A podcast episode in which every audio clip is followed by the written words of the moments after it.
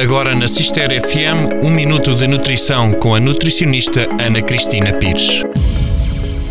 Segundo a Roda dos Alimentos, diariamente os adultos deveriam de consumir no máximo cerca de 11 porções de hidratos de carbono, o que não se verifica, podendo muitas vezes este consumo ser ultrapassado em larga escala e com alimentos nada interessantes a nível nutricional. Isto faz com que o organismo fique sensível a alguns nutrientes que, se fossem consumidos nas quantidades corretas, eram processados normalmente e o corpo funcionaria bem. Para ser considerado intolerante ao glúten ou doente celíaco, é necessário realizar vários testes sanguíneos, tais como exames genéticos e exames imunológicos bem como exames de sensibilidade alimentar. Quando estes exames têm resultado positivo, a pessoa é considerada doente celíaca e deve levar uma dieta isenta de glúten. Porém, quando estes testes possuem resultado negativo, mas ainda assim a pessoa sentir alguns dos sintomas que se podem encaixar numa possível intolerância ao glúten, deve reduzir o consumo de produtos ricos em glúten, mas não os deixar de consumir totalmente.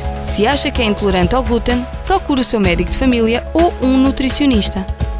Foi um minuto de nutrição com a nutricionista Ana Cristina Pires.